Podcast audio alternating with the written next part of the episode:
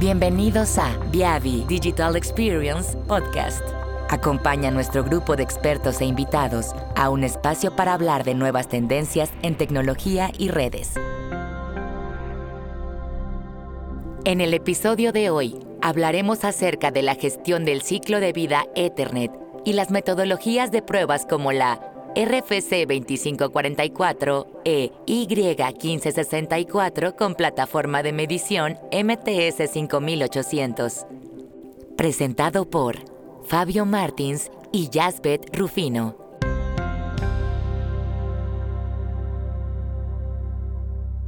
Damos inicio a la última parte, que es la presentación para la, el área de Metro Ethernet. Y tenemos con ustedes, yo, por ejemplo, que soy del, del área también de Metro para Viavi Solutions Latinoamérica. Yo cubro la parte norte, Centroamérica, el Caribe y la región de México. También con nosotros, y es un gusto también presentarles a mi compañero Fabio Martins, que él está acompañándonos desde Brasil. Yo soy Fabio Martins, yo soy ingeniero de soluciones acá en Viavi Solutions para la parte de Metro Estoy acá para ayudar Yasbet en su presentación. Yo soy responsable por uh, Latinoamérica Sur. Estoy acá a disposición para ayudarlos, lo que fuera preciso. Muchas gracias, este, Fabio. Entonces, para dar inicio, con, con, ustedes traemos esta agenda que vamos a ir uno por uno de estos pasos en el tiempo que, en el tiempo que vamos a llegar antes de la rifa. Recuerden que va a haber unas, unas encuestas eh, que van a estar por ahí intermedias, entonces los, los invitamos a participar para que tengan más posibilidades de ganar tarjetas de Amazon. Entonces, básicamente la presentación van a ser los cinco pasos para la activación de los servicios de transporte. Y esta es la agenda. Vamos a hablar de activación, pruebas de activación de servicios para la capa 2, para la capa 3 y una prueba que es para la capa 4. Ok, entonces, comenzando con esto, vamos a dar eh, algunos bloques que nosotros sabemos que tenemos durante los problemas que podemos encontrar en una red Ethernet IP. Sabemos que tenemos los bloques de gestión, los bloques de problemas, el bloque de resolución muchos de los proveedores de servicio, operadores y todos estamos conscientes de que tenemos, hay muchas quejas de los clientes por parte de las aplicaciones, que su red está lenta, que muchos clientes se siguen quejando porque las llamadas se caen, etcétera. Aunque esto pasa, aunque ya las pruebas de activación se realizaron, entonces ahora viene la parte de resolución de problemas encontrar cuál es ese problema y qué es lo que está ocasionando que se lleve a cabo esto. Y sabemos que el costo es muy alto, una pérdida es muy alta cuando tenemos un enlace inactivo estos días. Entonces tenemos que poner especial interés y especial ojo para revisar e identificar este tipo de problemas. Y tenemos la resolución. Parte de esta solución es tener las herramientas adecuadas y también saber hacer el análisis para saber y conocer cuáles son estos puntos en donde está fallando la red y poder tener una red lo más que se pueda optimizada y ofrecer al cliente, al cliente final, un servicio óptimo. Aquí le estamos presentando lo que es una pirámide de pruebas que básicamente, si ustedes se dan cuenta, es una es una pirámide que tenemos en Viavi que se refiere al modelo OSI, hace referencia. Dependiendo, primero se prueba la capa física, muchas antes, en, en, la antigüedad, hace unos años, solamente había la prueba de ping. Conforme se ha evolucionado la red de Ethernet, hemos ido escalando y hemos sido capaces de probar cada capa hay pruebas de capa 2, de capa 3, ya hay pruebas de capa 4 y, por ejemplo, ya estamos hablando igual de las pruebas eh, que pueden convivir con estas capas, pero de forma virtualizada. Entonces, ¿qué es lo que vamos a tener?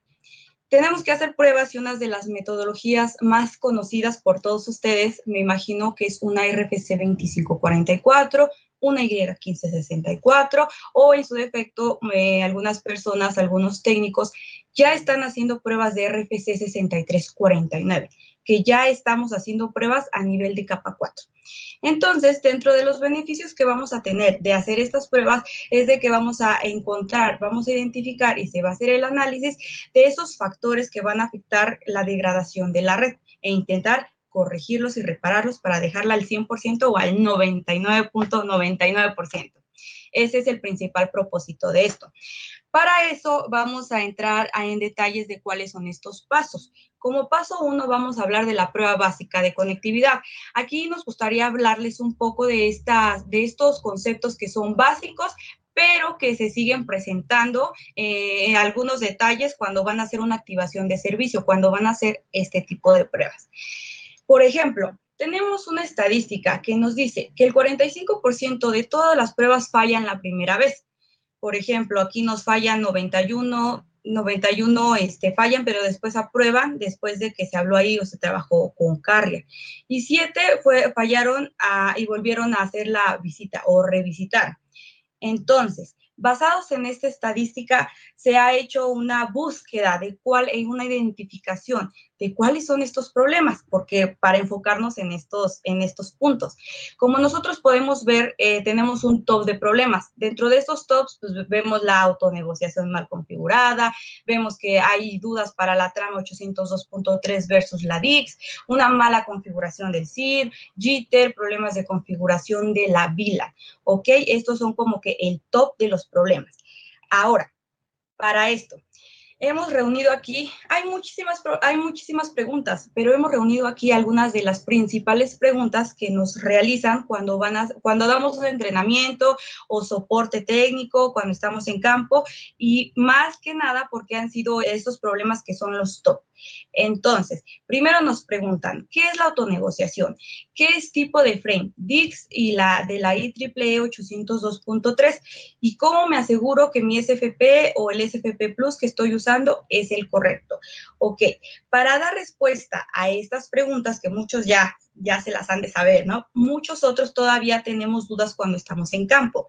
Cuando estamos hablando de la autonegociación, Básicamente nos referimos cuando dos dispositivos de la red se tienen que poner, eh, tienen que tener un mutuo acuerdo para que puedan trabajar, por ejemplo, a decir de velocidad, si es la duplex y, por ejemplo, para repartir los tiempos en los que va a transmitir este, la información.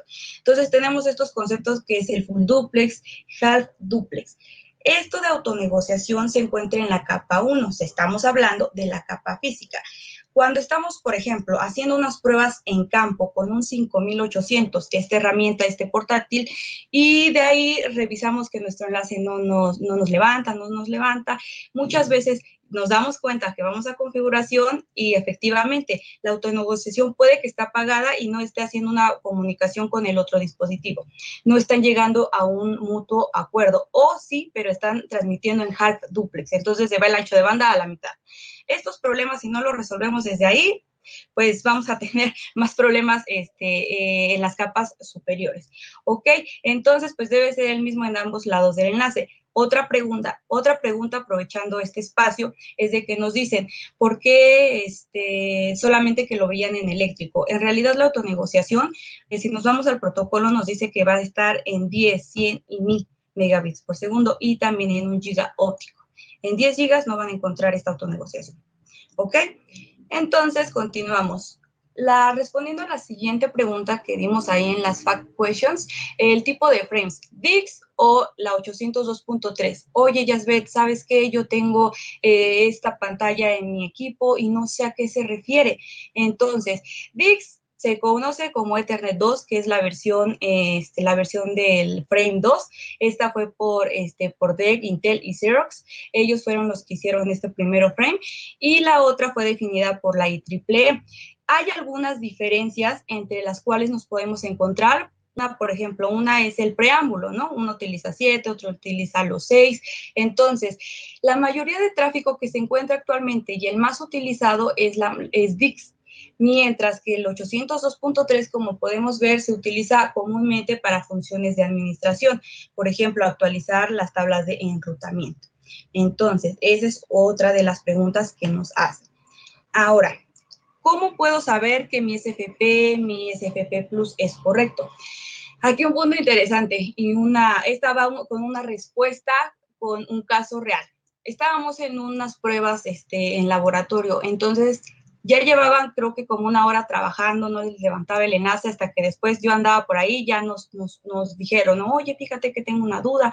Estaban haciendo unas pruebas, no era de Ethernet, era por ejemplo de SDH. Entonces querían poner, estaban poniendo un SFP y me dicen, oye, pero no levanta. Revisamos y fácilmente, ¿no? El SFP que estaban utilizando era para Ethernet pero no soportaba, no era soportado para las tasas de SDH. Por ejemplo, estaban hablando de un STM4, no lo soportaba ese SFP.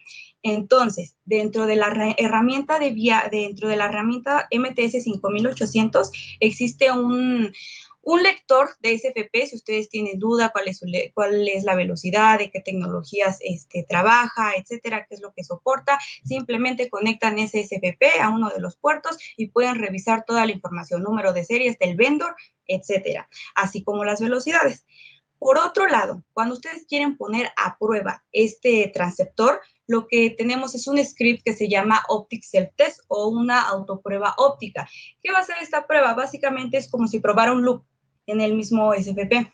Esto es porque muchos pasamos por alto pero tenemos el problema de que los SFPs también son una fuente potencial de errores, porque puede que estén dañados desde fábrica y no nos demos cuenta. Todo lo que es nuevo asumimos que está bien y funciona bien. En el mundo real no es así, entonces hay que probarlos. Entonces, esta herramienta y este script soporta para muchas velocidades, por ejemplo, estamos hablando de transceptores de SFP, QSFP, de QSFPW, por ejemplo, entonces con esto lo pueden realizar. Un minuto, la prueba es muy rápida. En resumen, ¿qué podemos ver? Trayendo todo el caso de la fibra óptica, también se aplica acá. En resumen, para el paso 1 que tenemos para verificar que la conectividad esté todo ok, tenemos que inspeccionar y la limpieza, si el medio es óptico. Aquí vemos esto ya se los platicaron en la sesión de, de fibra óptica. Dos, la validación del transceptor todo, que ese transceptor que estoy utilizando, si es para CIPRI, si es para Ethernet, si es para este SDH, sea el correcto. ¿Ok? Y el, el tercer paso aquí sería validar la configuración. Estamos hablando de autonegociación para Ethernet, Ethernet Framing, si la VLAN es correcta, el ancho de banda, etcétera. ¿Ok? Entonces, cuando estamos hablando ya de que ingresamos una, una VLAN, pues ya estamos hablando este, de una, una capa intermedia, ¿no? el que le conocen como la 2, este, 2.1. Entonces, por ahí estamos en esta, en esta parte. Para el paso 2, que vienen ya las pruebas de activación de servicios, tenemos la famosísima prueba RFC 2544. Dentro de esta prueba, ¿qué es lo que nosotros podemos encontrar? Como sabemos, esta RFC en realidad no nació como una metodología para pruebas de servicio, era para activación de, pruebas de servicio. Era una metodología para revisar la compatibilidad y la interoperabilidad de algunos equipos. Sin embargo, en ese tiempo no había, estamos hablando que el 99 eh, no había una, una, un estándar o una prueba como tal para la puesta de servicios. Entonces, muchos de hecho siguen utilizando esta prueba. Yo me he encontrado muchos casos que esta prueba se sigue utilizando, de hecho, como la 1, la principal. Entonces, ¿qué hace esta prueba? Va a validar que, por ejemplo, va a validar el throughput, la latencia y va a validar la pérdida de tramas en un enlace o en un ancho de banda, por ejemplo, pero lo que tenemos aquí es que solamente lo hace para un servicio único solamente uno. Tenemos la imagen, tenemos el tubo, este es nuestro CIR y va a validar ahí que se cumplan los SLAs, estos servicios, este, estos servicios que todos estén ok. Entonces, lo que se realiza aquí es de que es una prueba de varios tamaños de frames o varios, o varios tamaños de paquetes que simulan diferentes tipos de tráfico. Entonces, básicamente así es como esta prueba se puede realizar. En el equipo ustedes se van a dar cuenta que tienen como hasta seis, que aquí incluye unas pruebas que estas se utilizan más como para la, cuando se fabrica un equipo, por ejemplo, si quieren ver pruebas de recuperación, pruebas de reinicio, o por ejemplo tenemos otra que es para la buferización que eso también es un punto importante y cuando vayamos al paso 5 vamos a ver el impacto de esto.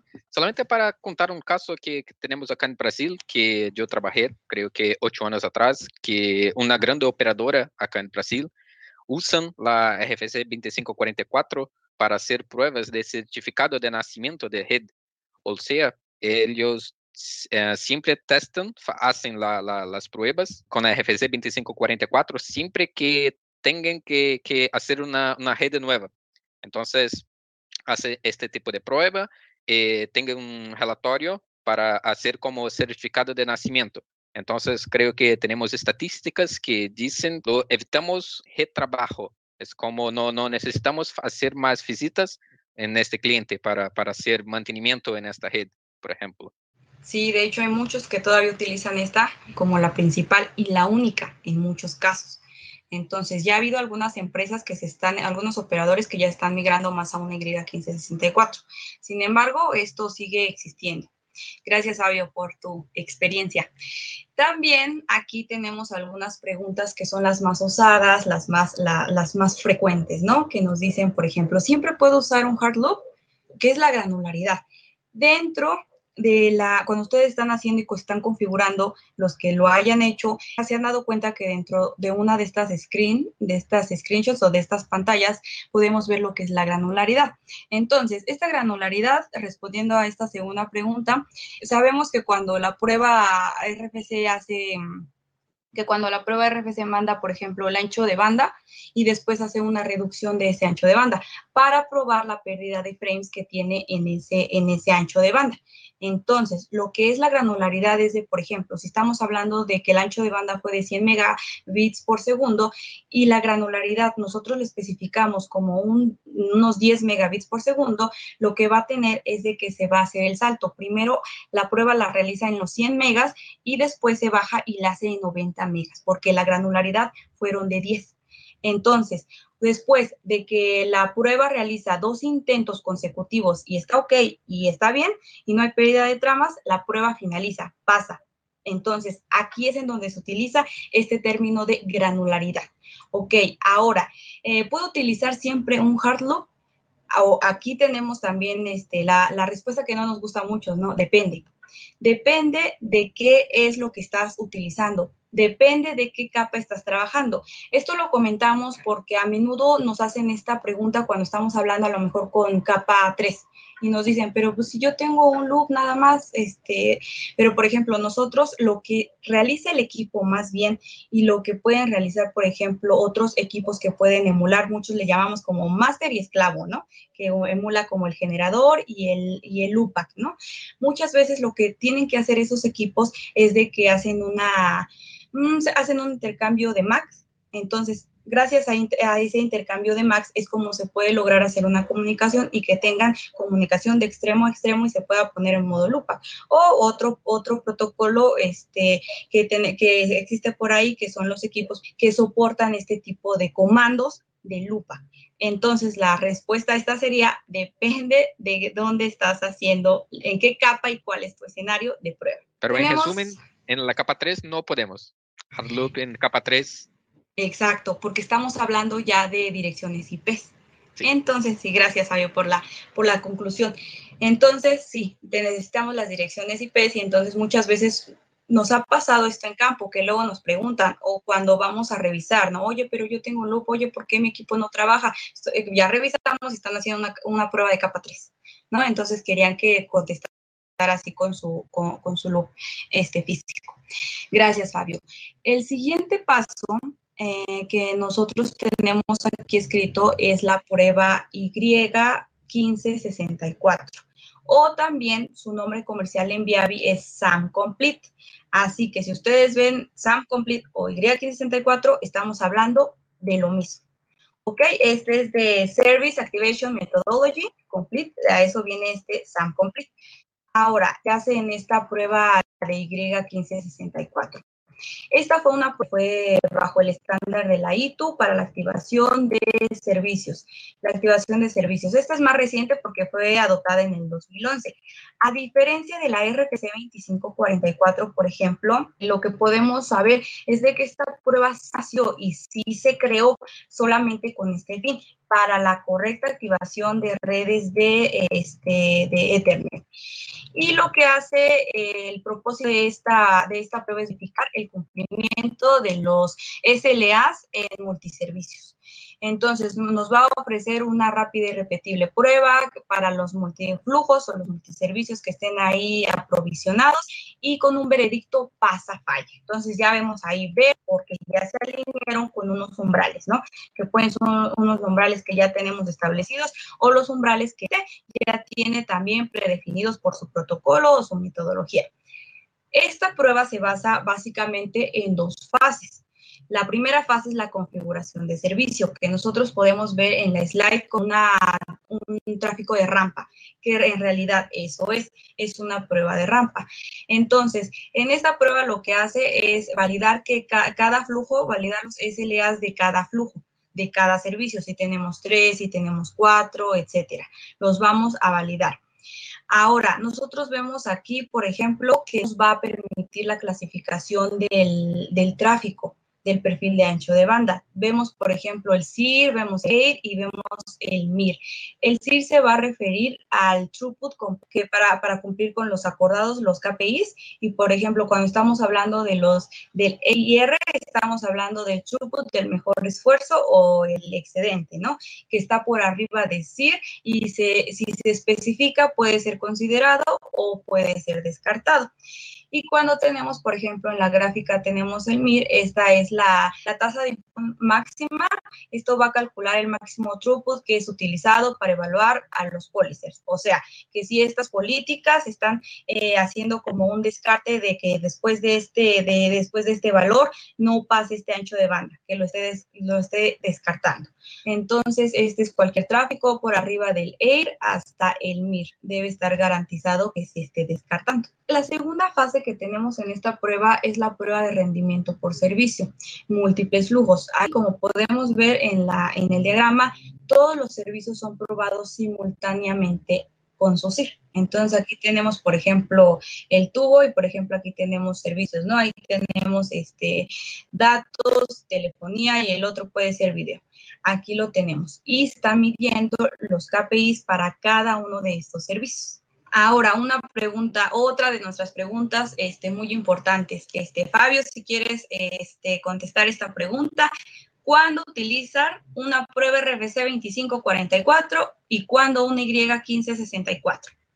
Utilizamos como respuesta que la 2540 como utilizamos solamente una, un flujo de datos. Cuando usamos la Y1564 cuando tenemos múltiples servicios, eh, tenemos cada, en la Y1564 podemos hacer la calidad de, servicio con cada uno de flujos. Es correcto. Entonces, esa sería básicamente la respuesta para esto. Ahora, vamos por, el paso 4, que este paso 4 es una prueba de transparencia. Esta prueba también está interesante porque de mi lado, si me permiten comentarles, esta prueba es muy poco conocida y muy poco aplicada en algunos casos, ya hasta que ven que de plano hay que probar todo porque no encuentran la solución en, la, en una RFC, en una Y564, ya es cuando están buscando más herramientas. Entonces, esta prueba de transparencia de protocolos de control básicamente se basa también en la capa 4 y esta, su principal propósito es verificar que el tráfico del plano de control de Ethernet por ejemplo, protocolos de RPS, CDP, etcétera, fluyen de forma transparente desde una punta hasta desde extremo a extremo. Entonces, los problemas del plano de control de, Ethernet pueden ser difíciles de identificar y ser difíciles de solucionar. Entonces, esta es una prueba que en su nombre comercial de Viavi se llama JProof. Y esto es porque es una prueba confiable y personalizable que garantiza que el tráfico de un cliente final no se vea alterado. Y miren, por ejemplo, si aquí ponemos la animación, nosotros como los protocolos de capa 2 están, están pasando de un extremo a extremo. Aquí vemos cómo uno se ha, sido eliminado, ¿no? La red ha eliminado este protocolo. Entonces, podemos tener múltiples problemas, ¿no?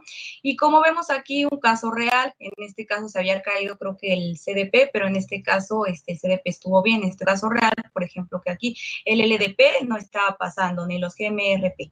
Entonces, aquí pues no se está trabajando bien. Y lo más, eh, también lo más rescatable de esta prueba es de que es una prueba muy rápida, muy rápida. Esta prueba se puede quedar, eh, puede quedar lista en 10 segundos. Muy rápida. Entonces... Como dice Yasbet, es una prueba muy importante, pero es poco conocida por, por, por toda la gente. Acá en Brasil es, es, es mismo, no es muy conocida. Tenemos mucho, conseguimos encontrar muchos problemas con, con él. Entonces, no hace sentido no hacer porque como dices, son 15 segundos que, que tenemos este hecho, ¿no? Así es. Entonces, 60 segundos pueden arreglar un problema que llevan buscando como desde hace muchas horas con esta prueba. Vamos a tener posibles arquitecturas dentro de esto. ¿Qué es lo que tenemos como viable tipos de medición? Eh, ¿Qué es lo que tenemos para esto?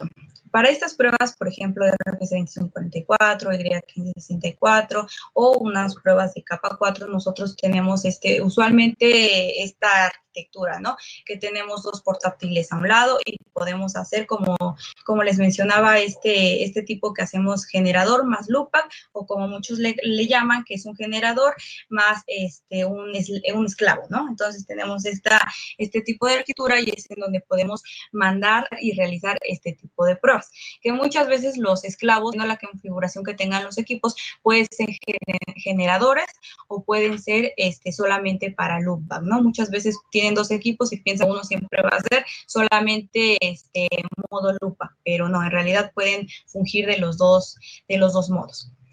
Ahora, tenemos otro equipo que se llama el MAP 2100. Este equipo es lo mismo que el 5800, pero la diferencia radica en que este equipo es eh, raqueable. Entonces lo tenemos en rack y ya lo vamos a tener ahí. Por ejemplo, 5800 también lo tenemos para este, 100 gigas y por ejemplo lo tenemos para 100 gigas.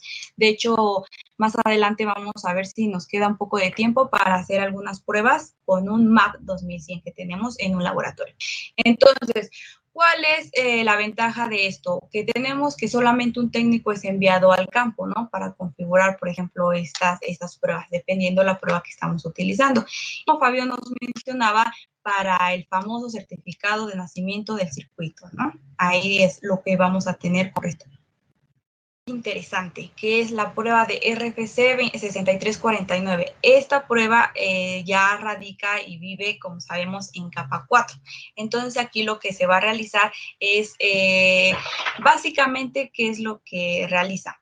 Va a ser una emulación de una conexión TCP. Sabemos que como paso 1, en muchas operadoras lo que realizan es una prueba de capa 2, capa 3, primer paso, pero este paso no es el único existen más pasos como los podemos, los podemos ver. ¿Por qué es necesario hacer este tipo de pruebas? Porque a pesar de que en capa 2 o en capa 3 todo nos marca OK, todo nos marca en verde, la mayoría de veces, en algunos casos, ¿qué es lo que pasa? Siguen llegando llamadas, siguen llegando llamadas que se siguen quejando. Por ejemplo, el problema es malo, que su red es lenta, esto que lo hemos escuchado muchas veces, que tenemos problemas, se caen las llamadas, la navegación por Internet es fatal. Entonces, es, importante porque RPC 6349 puede medir la verdadera experiencia del usuario. ¿ok? No solamente se queda en capa 2, no solamente se queda en capa 3. Entonces, cuando estamos hablando de esta prueba RPC 6349, especifica la metodología para medir el throughput TCP de extremo a extremo en una red IP ya estamos hablando de este protocolo de capa 4, el TCP. Entonces, este protocolo TCP, muchos lo, muchas aplicaciones se utilizan eh, por, muchas, por muchos beneficios, pero entre ellos es que es un, por la confiabilidad que esto ofrece, ¿no? Al ser un protocolo de transporte que está orientado a conexión, va a asegurarnos que todos los datos lleguen desde principio hasta fin. Entonces, si algún paquete no llega, lo que hace la capa, bueno, lo que hace el protocolo TCP, sabe cuáles son los paquetes que no llegaron y solicita estos paquetes perdidos. Entonces, digamos, esto es súper bueno, pero digamos que tenemos un problema, el lado oscuro de esto, por así llamarlo, es de que tenemos que cuando hay diferentes retransmisiones, diferentes retransmisiones, es un indicador de que pues la red no está bien, porque muchas retransmisiones, a pesar de que sí nos va a asegurar que los paquetes lleguen en su integridad, pero muchas retransmisiones también indican que la red está mal. Hay un problema por ahí que no, no está bien y no deja el correcto funcionamiento de esto. Entonces, esta prueba, nada más para fines informativos, esta prueba fue en coautoría con Bell Canada, de Deutsche Telekom y Viavi Solutions. Así se creó el 6349, esta metodología para hacer mediciones a nivel de TCP. Ahora, les comentaba que cómo es lo que prueba, ¿no? Esta prueba también se la conocemos como la famosa True Speed que es este su nombre eh, comercial, y es una prueba de ráfagas, porque ya tenemos un boque de ráfagas, ya no es un tráfico solamente constante. Entonces, esto es una emulación en capa 4, y como les comentaba, es para emular una conexión TCP. Entonces, para esta prueba se requieren dos equipos, un equipo del lado extremo, eh, de la punta extrema final, y otro del lado extremo cercano. Uno va a estar en modo server y el otro va a estar en modo cliente. Entonces, de esto podemos hacer una prueba. Si estamos en un entorno nada más como pequeño, en donde tenemos acceso a los dos puertos, esto se puede hacer con el mismo equipo. Un 5800 que es este 5822, que tiene activo dos puertos, podemos utilizar. Porque también esa ha sido una duda, no estaba aquí en nuestras dudas, pero esa ha sido una duda, ¿no? ¿Cuáles son lo, lo que vamos a ver? Ejemplo Aquí vemos que dónde se utiliza. Básicamente en servicios dedicados, servicios residenciales, en el mobile backhaul. ¿Quiénes lo utilizan? Los operadores de red, activaciones de servicio, clientes finales. Por ejemplo, si yo ahora tuviera una mala experiencia con mi internet, que quizá puede pasar, estarían ustedes viendo mi video entrecortado, mi voz entrecortada, todo se estaría cayendo. Entonces, quiere decir, pero el problema sería, eh, el problema sería yo, ¿no? Que yo tengo un problema por ahí con mi, con mi experiencia del usuario. Yo puedo decir que mi experiencia es pésima, es mala. ¿Qué es lo que pasa en este caso? Fíjense nada más. Luego, luego, telefonazo al otro día con mi operadora. ¿sabes qué? Tengo un problema, fíjate que esto, esto, esto, me tiró en una llamada, estábamos en el Fiber Ninja Cam, yo le estaba explicando justo lo del TCP y se cayó mi llamada. ¿Qué pasa? Vienen a resolverme y a veces hay que contar porque el tiempo corre, el tiempo corre y entonces hay que revisar si ellos sí me están, sí me están contando, este, si están haciendo esto, ¿no? Si sí van a ir y vienen a mi domicilio o vienen con el cliente que experimente el problema, ok, ahora, no me resuelven, dos semanas, ¿qué hago yo? Ok, ¿sabes qué? Me voy. Me voy, me cambio de proveedor, busco ahora otro proveedor que me resuelva y que tenga una mejor estabilidad, me voy. Aquí el operador ya perdió, pero fíjense, ok, el operador ya me perdió a mí, a lo mejor una persona no significa nada para los millones de usuarios que tiene, pero si se sigue, si no siguen haciendo tipo, este tipo de pruebas de capa 4 por, para que validen que mi experiencia realmente es mala, solamente hicieron una prueba de capa 2 o una prueba de capa 3 y no se encontró y me dijeron, todo está ok, todo está en verde, ¿no? Pero una, una prueba de capa 4 es necesaria. Entonces, aquí lo que pasa es de que el operador ya está perdiendo dinero y eso, fíjense nada más, eso yo soy un, una simple mortal, digamos, una simple, un simple servicio residencial. Pero, ¿qué pasa con los servicios corporativos? Mm, la paga mensual es mucha. Entonces, de hecho, ahí también otro punto que me gustaría comentarles fue de que al inicio de este, esta mala pandemia que nos llegó, tuvimos muchas llamadas en Viavi. ¿Por qué? Muchos, muchos este, operadores nos llamaban porque querían hacer pruebas de capa 4, porque los principales problemas en donde se, veía afectado esto era con sus clientes empresariales. Con esos empresariales y esos corporativos, o por ejemplo Enterprise, tenían problema. Si le aseguraban un ancho de banda de 200 megas, por ejemplo, de 500 megas, etcétera, no lo estaban haciendo, ¿no? Entonces, aquí es en donde toma sentido por qué hacer este tipo de pruebas. ¿Quiénes las están utilizando? Ellos. Ok, yo me cambié de red, yo me cambié de proveedor y ahora ya estoy experimentando una mejor, este, una mejor experiencia del usuario. Y eso, amigos, fue el caso de mi vida real hace algunos meses. Por eso se los comento. Entonces ahí se pierde dinero, los operadores pierden dinero. Rápido nos vamos a los KPIs de la RPC 6349. ¿Qué es lo que nos va a medir esto? Veíamos como en una Y1564, una RPC 2544, latencia, jitter, eh, pérdida de tramas, ok.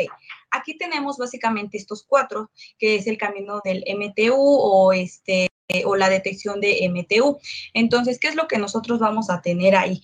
Es importante que haga esta validación porque vamos a revisar, este MTU se refiere a la unidad de transmisión máxima o el máximo, la máxima transmisión. Entonces, esta es una configuración del tamaño de, paquete de capa 3. Aquí lo que vamos a revisar, esta prueba va a ayudar a hacer esto, va a verificar que el MTU que permita asegurar que no exista fragmentación o evitar la pérdida de paquetes. En el otro punto, la latencia, pues la latencia vemos que es el mismo concepto que tenemos en las pruebas anteriores, que se refiere al tiempo que tarda de llegar un paquete desde una punta hasta el otro extremo. Junto con la latencia y el ancho de banda van a indicar el óptimo tamaño de ventana para de TCP para calcular un valor que es el BDP. Y tenemos el TCP throughput, por ejemplo, que aquí va ahora a verificar que ese tamaño de ventana de TCP óptimo que se calculó va a permitir llenar el tubo en una prueba de TCP. Y después tenemos el, el buffer y la eficiencia de TCP, recordando este tema de bufferización va, va, a revisar esta prueba la eficiencia del buffer y las retransmisiones, porque muchas veces hay problemas en este tipo de, de, aplicaciones porque los equipos, por ejemplo, no soportan o su bufferización es muy pequeña.